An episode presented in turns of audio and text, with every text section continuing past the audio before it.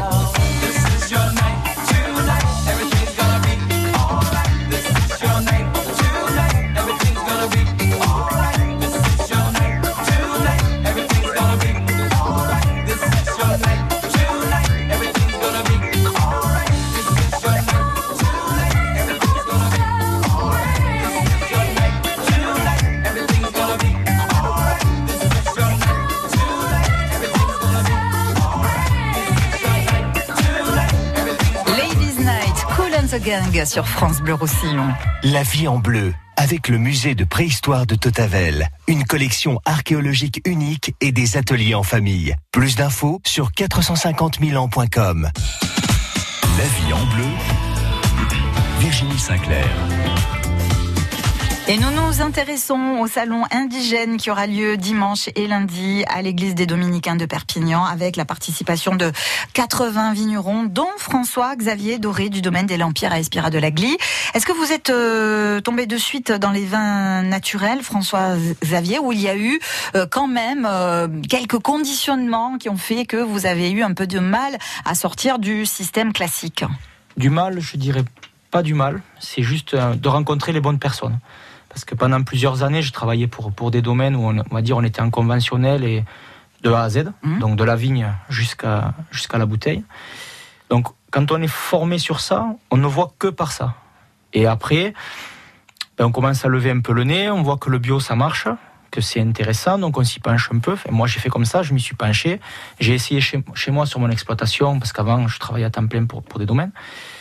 Ça a marché, l'idée mûrit, et après on rencontre les bonnes personnes. Enfin, les bonnes, si on peut dire comme ça. on rencontre les personnes qui voient autrement et qui font autrement. Et de là, euh, on discute, on voit comment ils font, on goûte leur vin. Alors au début, c'est vrai, euh, on est un peu surpris. Mais après, quand tout s'emboîte, on se dit, mais mince, en fait, pendant plusieurs années, on nous a, on m'a formaté. Et là, aujourd'hui, je vois qu'on peut faire autrement, différemment, et en se rapprochant, voilà, du naturel et du vrai goût, en fait, de, du raisin, quoi. Donc, c'est- c'est vraiment le but, c'est de croquer un grain de raisin, le retrouver dans la bouteille derrière. Et c'est ce qu'on essaye de faire euh, chaque année. Alors, on a toujours un peu peur, c'est sûr. On joue notre. euh, on abat nos cartes une fois par an. Quoi.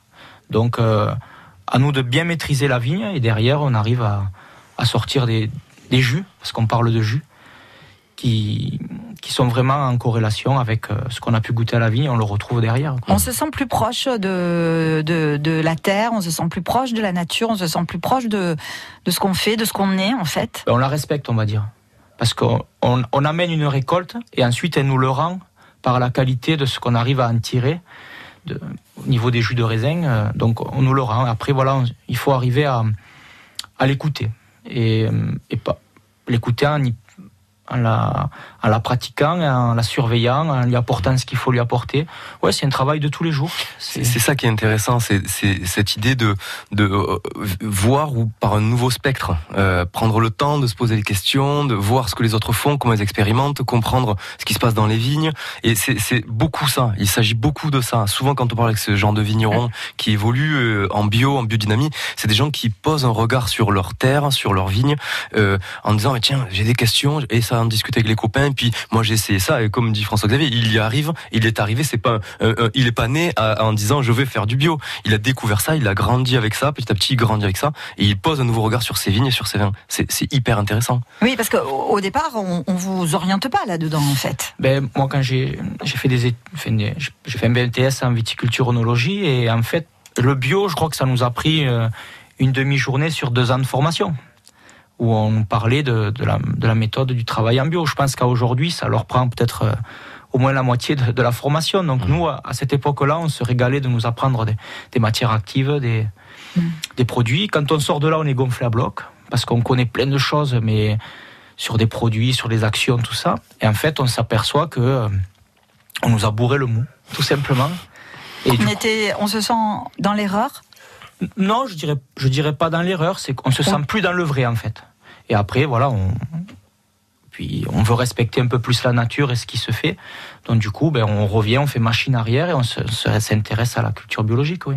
Il y a une satisfaction du, du produit, Mmh. fini. Oui. Il y a une satisfaction aussi euh, dans sa vie personnelle aussi?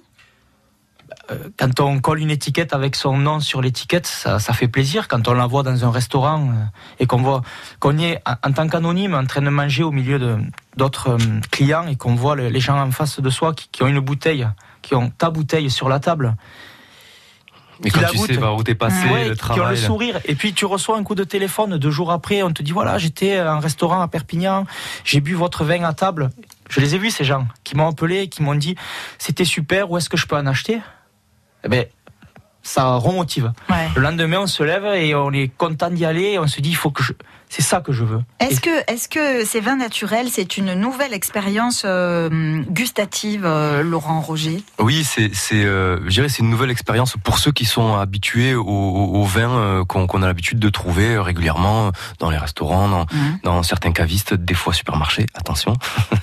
Mais disons que oui, c'est, c'est, un, c'est un nouveau, une nouvelle expérience, une nouvelle approche. Et c'est souvent le, le, le cas, et, et souvent ce qu'on nous renvoie en disant ouais, mais ça c'est pas, c'est pas vraiment du vin. Moi, je, je j'adhère pas à ça. Ça- Mais évidemment que quand on est habitué à boire un certain style de vin, le vin naturel, c'est vin nature, c'est vin qui a une approche, comme on- ce que disait François Xavier, qui est plus euh, orienté vers le raisin, vers ce côté jus de raisin, Mhm. vers ce côté fruit euh, qu'on cherche à exprimer au mieux et qui derrière traduira un jour le, le terroir hein, et qui commence à traduire le terroir. Eh bien, on, on est en face de nouveaux goûts ou de goûts qu'on n'avait pas l'habitude de, de, de, de, de- de percevoir. Donc ça, c'est certain qu'il y a une nouvelle approche à avoir, une nouvelle sensibilité. Et c'est intéressant parce qu'il y a beaucoup de jeunes qui découvrent le vin via le vin naturel et qui disent en fait, euh, je connaissais pas ça. Je connaissais le vin, mais je connaissais pas Mm. forcément le, le vin naturel. Et donc là, c'est une nouvelle, une nouvelle approche, une nouvelle expérience. Et puis après, on a des gens qui arrivent, qui sont passionnés. En deux, trois ans, des gens qui deviennent passionnés de vin et des jeunes. C'est génial. Enfin, Et, alors au niveau des professionnels, je pense par exemple à la restauration, Mhm. parce que c'est- important, hein, les Très. accords mets et vins, et puis ça fait partie de, de notre gastronomie. Euh, comment sont accueillis ces vins naturels dans les restaurants? Très bien, très bien. Moi, j'ai- eu l'occasion de travailler plusieurs années à Paris euh, en tant que Mhm. sommelier. Euh, j'ai travaillé dans des caves, dans des restaurants. J'ai vu euh, à Paris passer, euh, je dirais presque le monde entier, des Australiens, des Danois, des Américains. Et moi, les endroits où j'ai travaillé, je me suis orienté vers ça petit à petit. On, ne vendait euh, quasiment que des vins naturels.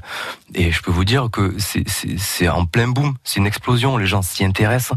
Il y a une vraie, euh, comment dire, une vraie approche nouvelle. Et ces vins-là ont une sensibilité qui permet de les accommoder d'une nouvelle cuisine aussi, une cuisine euh, un peu plus fraîche, un peu plus épicée, un peu plus, euh, je dirais, gourmande des fois. Voilà. C'est aussi euh, une idée de, de s'amuser, de trouver quelque chose de, ben voilà, un vin qui va éclater avec des épices, avec, euh, je sais pas, des plats un peu exotiques ou une espèce, de, voilà, métisser un peu tout ça. Et dans ces vins-là, sur les grandes tables aujourd'hui, c'est- le carton plein. Vous allez euh, au Noma à, à Copenhague, qui était meilleur meilleur restaurant du monde. Je crois qu'ils ont 100% de vin naturel. Pas parce qu'ils disent que voilà, non, c'est qu'ils trouvent une expérience gustative avec ça qui répond complètement à leurs critères par rapport à leur cuisine. C'est- voilà, il- ça existe. Est- Est-ce qu'il y a des régions françaises qui sont hum, plus hum, euh, propices à ces vins naturels. Comment on se positionne, nous, euh, finalement, dans les PO Ah ben bien, parce que justement l'idée du salon indigène c'était aussi ça, c'était de dire dans dans ce coin-là de France, chez nous, Mhm. euh, en Catalogne, euh, on a un vivier de, de vignerons. C'est c'est impressionnant le nombre d'installations qu'il y a, les nouveaux ou les anciens qui changent, ou les jeunes qui évoluent vers ça, qui travaillent d'une façon et qui évoluent vers ça. Et on est peut-être euh, parmi les premiers départements en, en, en termes de nombre de vignerons installés ou qui sont en train de s'installer. On peut dénombrer euh, rien que dans, dans le Roussillon, Catalogne Nord, on a euh, je dirais quasiment 70 vignerons qui travaillent comme ça. Par, par- pour notre petit département. Donc euh, c'est- incroyable la diversité qu'il y a et, le, le- le renouveau qu'il y a et le, voilà l'émulation qui se passe et notamment chez nous.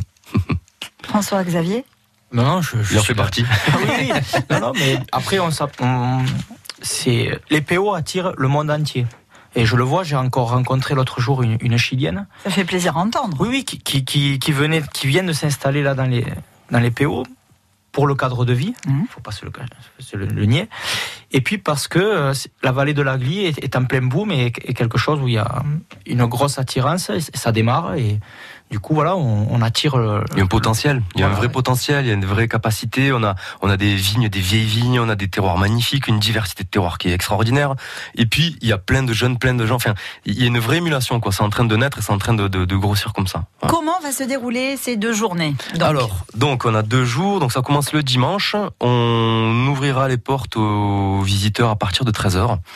Euh, donc vous entrez, je dis juste le tarif de l'entrée, on Mhm. est à 7 euros, on vous offre un verre de dégustation. Et euh, à partir de là, vous pouvez cheminer et venir découvrir. Et c'est ça qui est intéressant, c'est venir faire son propre parcours, venir voir la diversité de vins qu'il y a, la diversité de terroirs, diversité de cépages et de vignerons qu'on peut rencontrer. On va tout découvrir là-dedans, il y a, tout- il y a de tout. et de Il faut- pratique. Voilà. Parce que chacun a sa pratique. Voilà, il y a des, des expériences à découvrir, des vignerons à rencontrer, discuter, échanger et essayer de comprendre. Les gens qui se posent des questions sur le naturel, venez voir, venez voir ce qui se passe. Vous allez découvrir des choses et peut-être vous ne serez pas convaincu, peut-être ça prendra un peu de temps, mais venez voir ce qui s'y passe. C'est très intéressant. Ensuite, on propose également un petit marché qui a lieu dans le cloître, où en fait ce sont des producteurs qui viennent et qui cuisinent pour vous. Donc il y aura des huîtres euh, extraordinaires, il y a des légumes en biodynamie de Nicolas Pairé, il y a du cochon de Chadi, il fera un burger de cochon, il fera un petit peu de, de viande euh, sur place. Il y aura un traiteur catalan euh, qui va proposer des herries, enfin voilà. Il- C'est vraiment une ambiance assez festive. Nous, on veut pas que ça soit ni dogmatique ni élitiste. On cherche à ce que ça soit une fête et que ça regroupe un maximum de monde. Venez vous amuser, venez découvrir, venez goûter. Vous pouvez euh, acheter le vin au vigneron sur place, c'est l'occasion de dire bah, tiens ça me plaît sur place Mm. sur le moment, est-ce que j'en ramène à la maison, je goûterai, on en reparle, voilà. Donc c'est tout tout ça le dimanche et le lundi. Le lundi ça sera de 11h à 17h et sur le même euh, concept, sur la même base. Donc ça c'est plutôt sympa, c'est à l'église de Dominicain. Le, le lieu est magnifique en plus. Euh, vous avez euh, annoncé des, hum, des producteurs euh, qui sont venus ici Mhm. dans l'avion bleu. on en est garant, on va bien se régaler. Oui.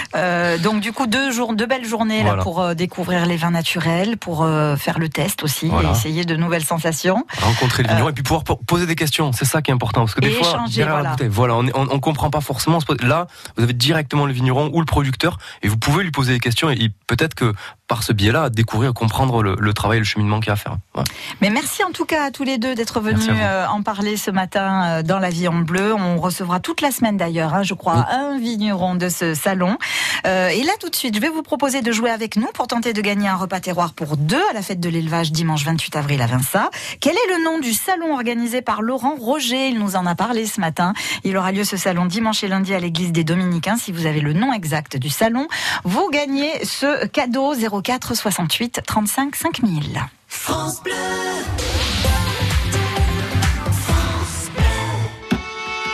Coucou, c'est moi. Tu sais ce qu'on fait mardi? On va à la Sainte-Jordi à Saint-Cyprien. Il y aura plein d'animations, des ateliers de fabrication de marionnettes, des lectures de contes et un goûter saveur sucré. Vous nous rejoignez? C'est au village Place de la République et à la médiathèque de Saint-Cyprien, mardi 23 avril. Au cœur du parc naturel des Pyrénées catalanes, profitez de sorties nature, dégustez des produits locaux et vivez des rencontres passionnantes avec la marque Valeur Parc. Info sur consommerparc.fr.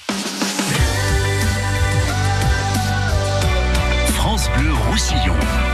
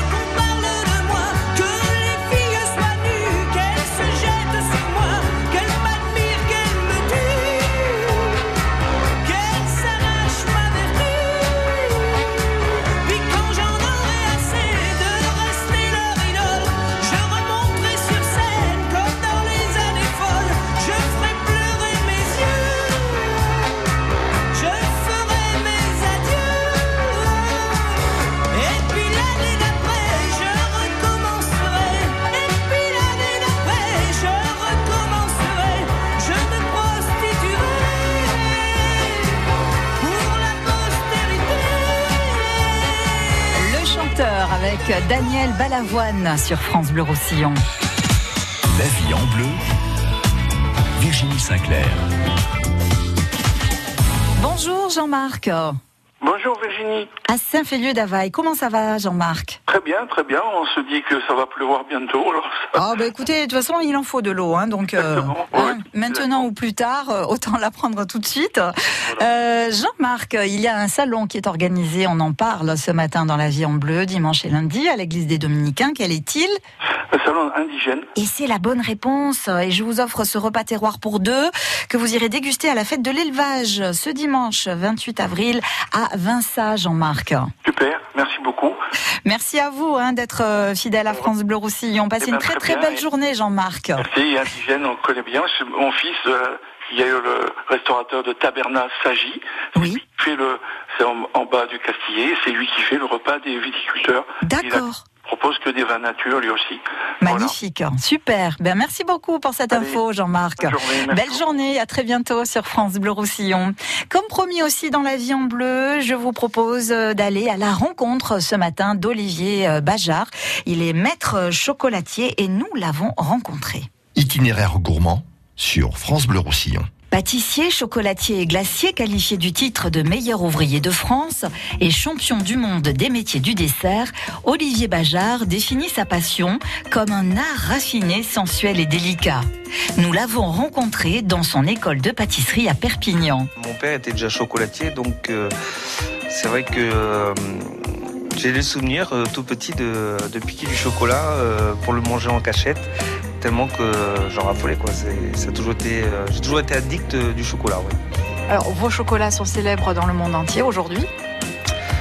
Euh, dans le monde entier, oui, en partie. euh, disons que le fait de, de voyager beaucoup et de véhiculer notre savoir-faire euh, de la chocolaterie dans le monde entier euh, ben, fait que on commence à avoir une notoriété. Oui. Alors, qu'est-ce que hum, vous diriez à tout amateur de chocolat quand on rentre ici dans votre boutique? On en a déjà plein les yeux. Il y a aussi euh, des arômes qui arrivent.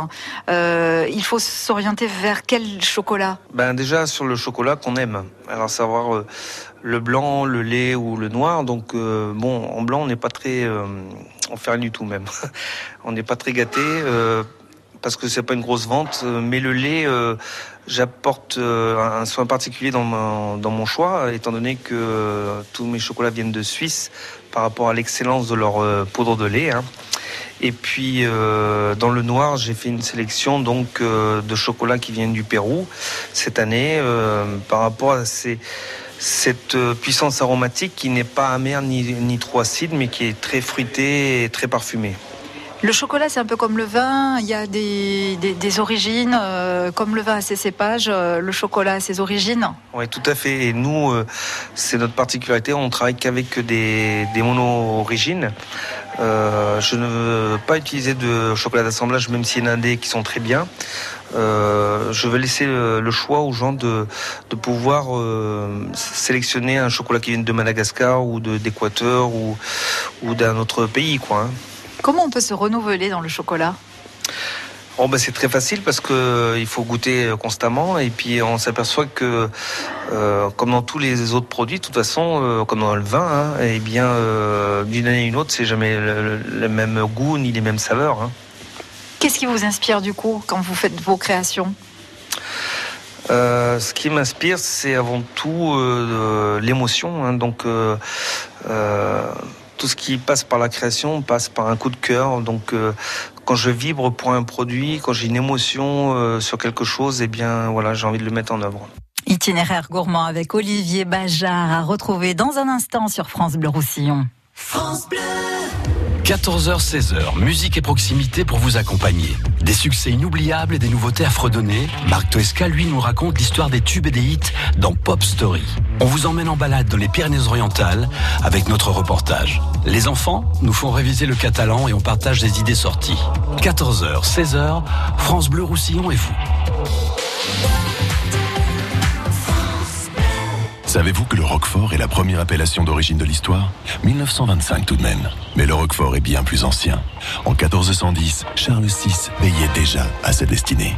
Normal, le Roquefort a toujours été le fromage des rois. Vous en saurez plus si vous venez dans le village de Roquefort-sur-Soulzon en Aveyron les 8 et 9 juin pour participer à l'événement Roquefort, un territoire en fête. Plus d'informations sur roquefortenfête.fr. Projet cofinancé par le Fonds européen agricole pour le développement rural. L'Europe investit dans les zones rurales. Pour votre santé, limitez les aliments gras, salés et sucrés. On me demande parfois, Chantal là-dessous, mais comment faites-vous pour échapper au paparazzi? Heureusement, il y a Akena pour profiter de mon jardin, été comme hiver. Avec leurs nouveaux abris de piscine, tout le monde est ravi. Moins d'entretien pour mon mari. Plus de sécurité pour ma famille. Grâce aux abris de piscine Akena, je suis à l'abri des intempéries et des paparazzis. Akena, la reine des vérandas.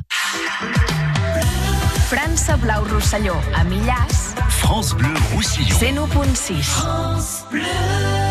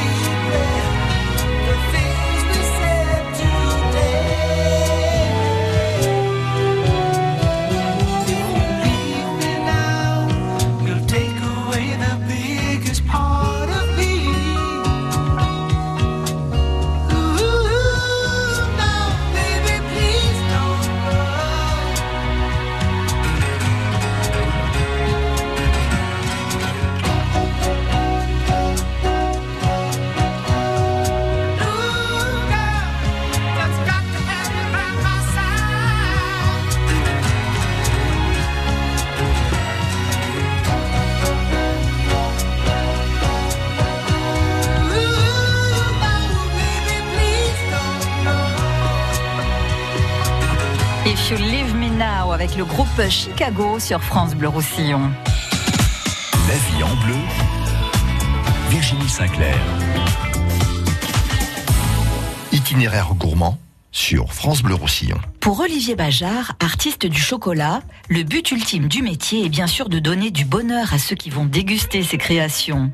Mais le plaisir passe d'abord par les yeux, grâce à Madame Bajard. Ma femme se régale toujours à faire des belles vitrines. euh, je reconnais que Euh, que ce soit pour Noël ou pour Pâques, euh, heureusement que mon épouse est toujours très bien inspirée.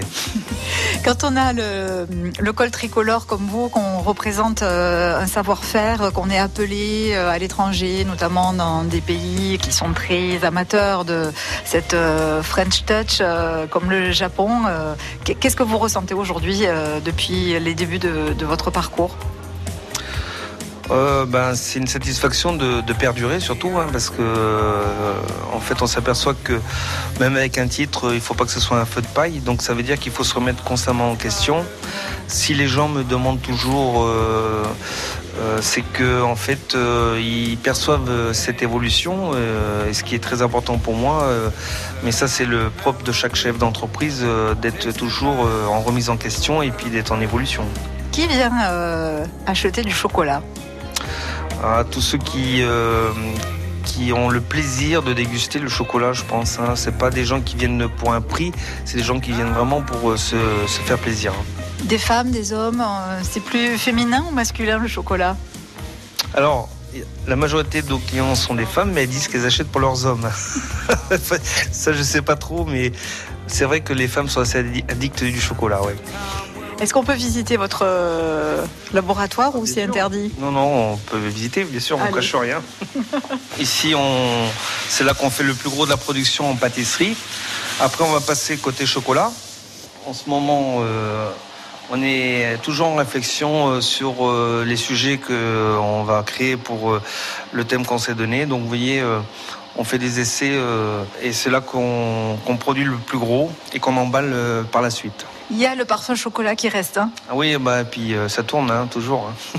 Alors là, du coup, euh, le chocolat, il est travaillé euh, selon la température, selon en fait le chocolat. Ouais, tout à fait. On, on a des, des machines, des fondoirs hein, qui, qui font cristalliser le chocolat. Savoir qu'ils le font fondre à 50 degrés pour le descendre à 27 et le remonter à 30, euh, entre 30 et 32 degrés.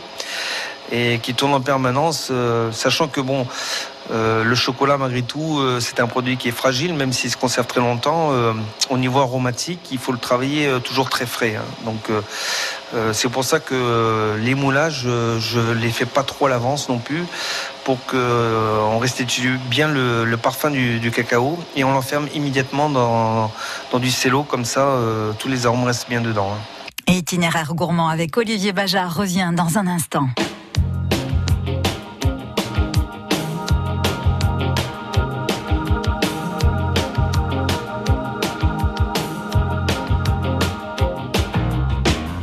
D'abord vos corps qui se séparent, et seul dans la lumière des phares. Et t'entends à chaque fois que tu respires, comme un bout de tissu qui se déchire.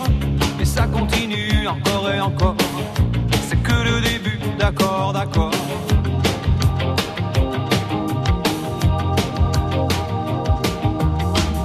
L'instant d'après, le vent se déchaîne. Les heures s'allongent comme les semaines.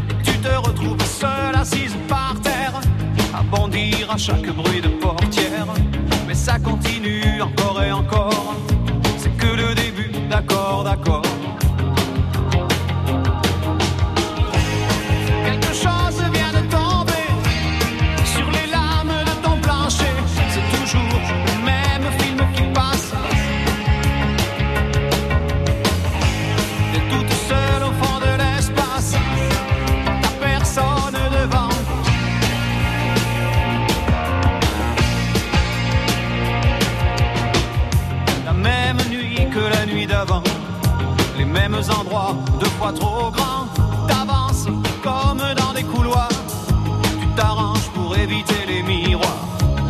ça continue encore et encore.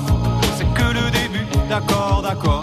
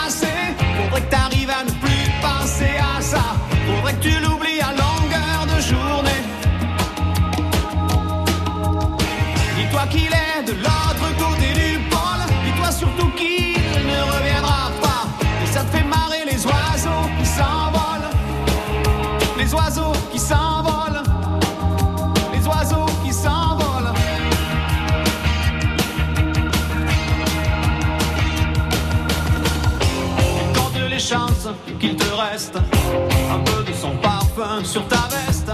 Tu avais dû confondre les lumières d'une étoile et d'un réverbère. Mais ça continue encore et encore. C'est que le début, d'accord, d'accord. Et ça continue encore et encore. C'est que le début, d'accord, d'accord.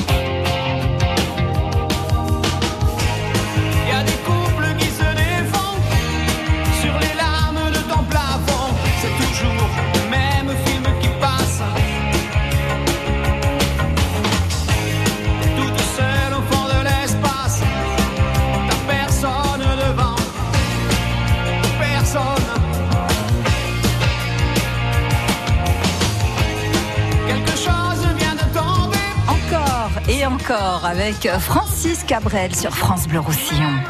Itinéraire gourmand sur France Bleu Roussillon. Comment reconnaître les chocolats? Comment les apprécier?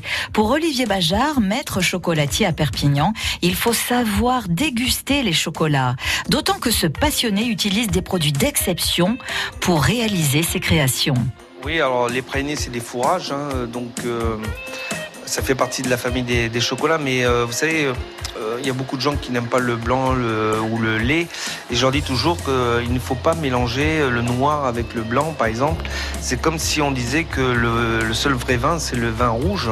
Et non pas, euh, on, on occulte complètement le rosé ou le blanc. C'est trois produits différents, mais à la base, euh, si ça s'appelle du chocolat, c'est que la matière première principale, c'est le beurre de cacao. Et il y a autant de beurre de cacao dans le blanc que dans le lait que dans le noir. Donc euh, euh, il faut respecter euh, tous les goûts et après euh, essayer de les mettre en valeur pour ça. Donc un chocolat blanc peut très bien s'associer avec un bon praliné, de, même, de la même façon qu'on peut l'associer avec du noir ou du lait. Alors, vous dites être allé sur place pour aller voir les, les- les fèves de cacao. Quels sont les pays que vous avez donc visités? Bah, le Vietnam en particulier, la- l'Amérique du Sud aussi. Euh, mais après, bon, au-delà de, toutes ces plantations euh, et du respect qu'on a sur la plantation, c'est aussi le savoir-faire des hommes euh, sur le triturage, la, fermentation, après aussi tout ce qui est la torréfaction, le conchage qui est vachement important dans, le process du, du travail du chocolat. Et là, ça demande vraiment un savoir-faire qui est souvent issu de plusieurs dizaines d'années. hein. Comment il arrive chez vous le chocolat? Sous quelle forme? Euh, toujours euh, brut en tablette hein, et, euh, et après nous on le fait fondre pour l'utiliser. Donc, d'où l'importance pour vous de connaître, bien sûr, l'origine, la provenance, de l'avoir goûté avant? Ouais, et puis de, de connaître les gens qui l'ont transformé. hein, donc c'est le rapport producteur-transformateur hein, et euh, ça m'intéresse beaucoup plus de voir comment ils euh, euh, les fèves de cacao pour le rendre en chocolat plutôt que d'aller voir des plantations parce que les plantations, bon, euh, c'est intéressant, mais ça c'est plus pour le marketing télévisuel, on va dire. Là où, c'est important, c'est de savoir dans quelles conditions ils respectent le produit et comment ils le travaillent. Et, et on en apprend tous les jours là. Expliquez-moi un petit peu ce que vous voulez dire par là. Mais en fait, euh, il y a des évolutions technologiques euh, sans arrêt sur euh, la transformation du cacao, que ce soit dans les torréfacteuses ou dans les concheuses. Donc, des gens comme c'est moi, par exemple, qui travaillent de mieux en mieux par rapport à ce qu'ils faisaient il y a 20 ans, mais tous les chocolatiers sont exactement pareils eh bien, se remettent en question eux aussi constamment euh, parce qu'il y a une demande qualitative. Alors moi, je dis toujours que le chocolat, on en est à l'ère moyenâgeux euh, par rapport au vin. Donc, euh, il y a, y a une, une forte demande de, de plus en plus qualitative sur le, le cacao. Et par rapport à notre demande personnelle à nous, transformateurs, si bien que les, chocolatiers se remettent de plus en plus en question et comprennent euh, euh, l'importance des fermentations et l'importance euh, du conchage aussi, et de la torréfaction bien sûr, par rapport à la variété des, ben, des fèves de cacao. hein. Est-ce que la, la demande des consommateurs évolue aussi? Oui, bien sûr. Si vous regardez bien euh, en, en 10 ans comment ça a évolué, avant on vendait plus de chocolat lait euh, pour Pâques. Maintenant, le noir chez nous, en tout cas, euh, se vend plus que le lait. Et vous, Olivier? Ah, moi, j'aime tout. Euh, en fait, quand j'aime pas, je fais pas. Donc, j'aime autant le lait que le noir. Ça dépend du moment de la journée, en fait, et ça dépend de mon état d'esprit aussi. Et des fois, bah, je préfère du lait, et d'autres fois, c'est du noir.